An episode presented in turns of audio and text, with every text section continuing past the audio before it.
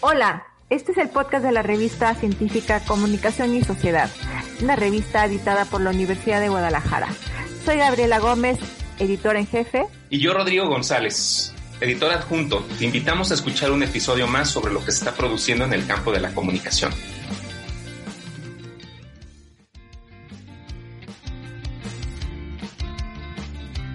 En este episodio, Aime Vega Montiel nos hablará sobre los tipos de violencia contra la mujer que suceden en el entorno digital, sobre el impacto de esta violencia en la vida real, la atención por parte del Estado como una deuda y finalmente nos contará de qué manera se vincula el ámbito académico y el activismo.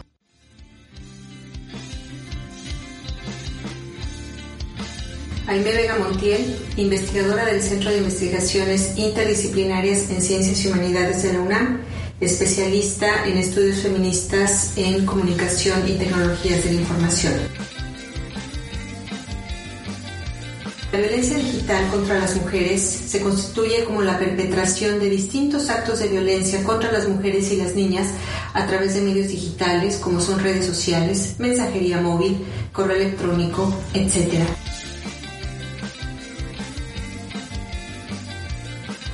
La violencia en línea es un continuo de la violencia en la vida cotidiana. Ya desde 2015, la Comisión de Banda Ancha de Naciones Unidas publicó el primer informe sobre ciberviolencia contra las mujeres y las niñas y ya entonces identificaba el hackeo, la suplantación, la vigilancia, el hostigamiento, el reclutamiento y la distribución maliciosa como formas de ciberviolencia. En México, las organizaciones luchadoras y la Asociación Progresiva de las Comunicaciones identifican por lo menos 13 tipos de violencia digital contra las mujeres. Más recientemente, en 2018, el Parlamento Europeo elaboró una tipología más detallada que tomó como base las definiciones que hemos trabajado académicas y activistas y que incluyen por lo menos 18 tipos de ciberviolencia contra las mujeres y las niñas. Estas incluyen aquellas, por ejemplo, vinculadas a las violaciones a la privacidad, como son la pornografía por venganza o el abuso o explotación sexual basada en imágenes. También el boyerismo digital, que consiste en la acción de un agresor de tomar imágenes o videos íntimos de mujeres y compartirlos en línea. El doxing, que refiere a la búsqueda, manipulación y publicación de información privada de una víctima para exponer, avergonzar y a veces acceder y apuntar a la persona, a la víctima en este caso en la vida real, por acoso u otro tipo de abuso. La suplantación, que es el proceso de robar la identidad de alguien para amenazar o intimidar, así como para desacreditar o dañar la reputación de una víctima. La piratería, que refiere a la intercepción de comunicaciones privadas y datos como los que se perpetran vía webcam.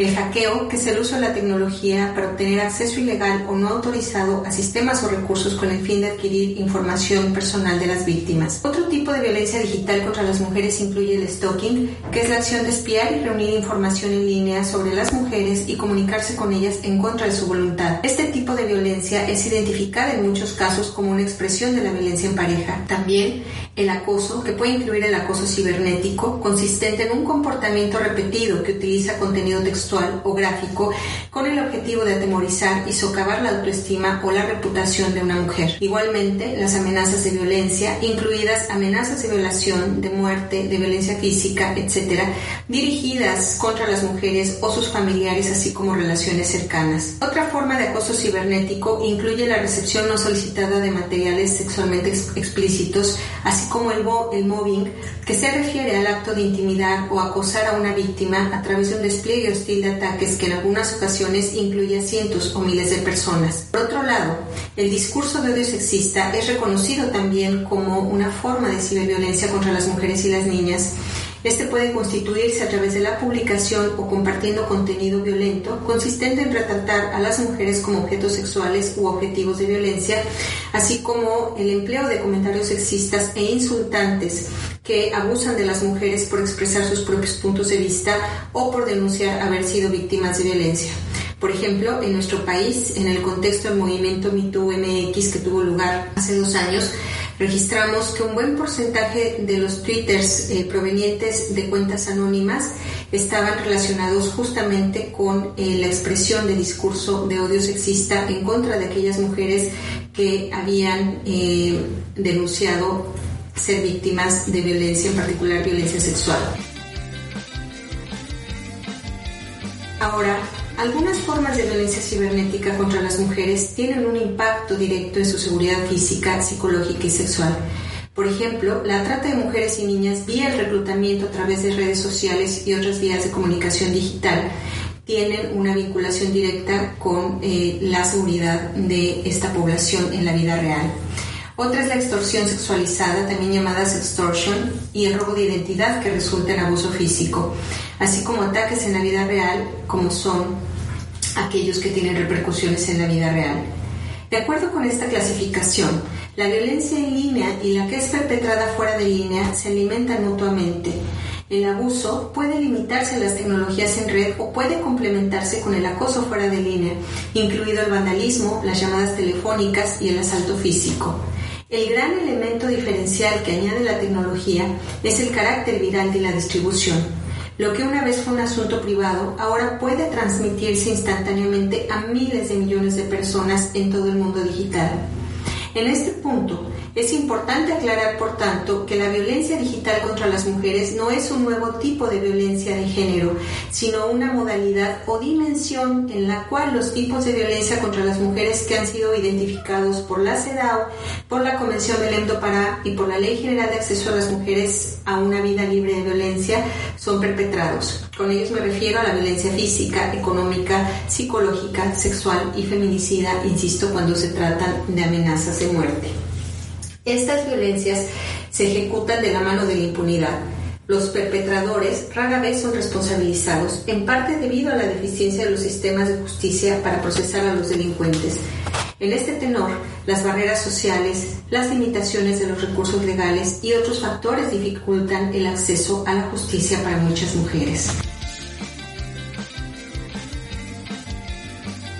Tuvo lugar recientemente una reforma relacionada con eh, la inclusión de la violencia digital como modalidad en la Ley General de Acceso a las Mujeres a una Vida Libre de Violencia.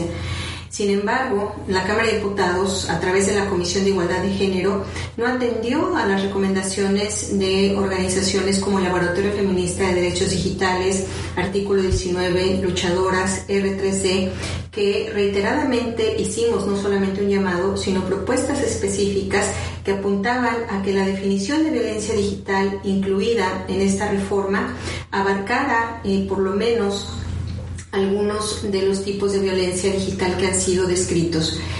La Cámara de Diputados desoyó eh, las demandas de las organizaciones de la sociedad civil, las demandas de académicas y solamente incluyeron en esa definición la sanción sobre un tipo de violencia digital que es la circulación de imágenes íntimas sexuales sin consentimiento. No obstante, esta conducta ya se encuentra penalizada en la ley contra la trata. Entonces, en nuestro país, eh, el Poder Legislativo continúa teniendo una gran deuda con todas aquellas mujeres que han sido víctimas de alguno de estos tipos de violencia digital en el país y lo que demanda esta definición holística o integral es el impulso de una política pública también integral que nos permita contar con mecanismos no solamente de sanción penal, como es el caso de este proceso que fue aprobado, sino también con mecanismos de atención y de prevención que involucren la participación de instituciones como el Instituto Nacional de las Mujeres y la Secretaría de Educación Pública, dado que un buen porcentaje de agresores se ubica entre la población infantil, adolescente y juvenil. ¿Qué iniciativas hemos llevado adelante en México desde la academia eh, y desde el activismo, es decir, en vinculación con las organizaciones de la sociedad civil? Por un lado, el monitoreo de estos tipos de violencia digital, también el acompañamiento a mujeres que son víctimas eh, de alguno de estos tipos de violencia, no solamente recibiendo sus denuncias, sino acompañándolas en el proceso de acceso a la justicia frente a la autoridad, pero también eh, frente a las propias empresas de comunicación digital.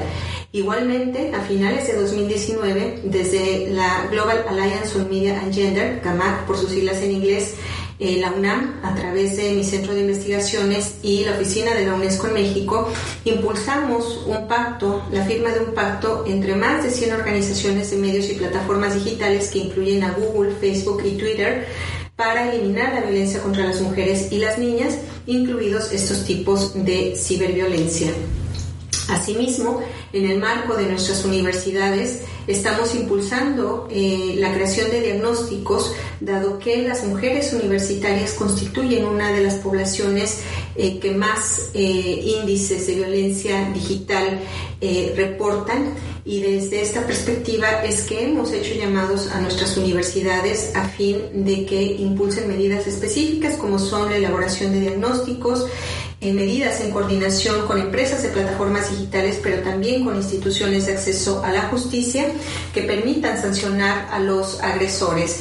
Y es importante también reconocer el trabajo que organizaciones como Artículo 19, como luchadoras, han llevado adelante con el fin de proporcionar manuales y guías para las mujeres víctimas de ciberviolencia.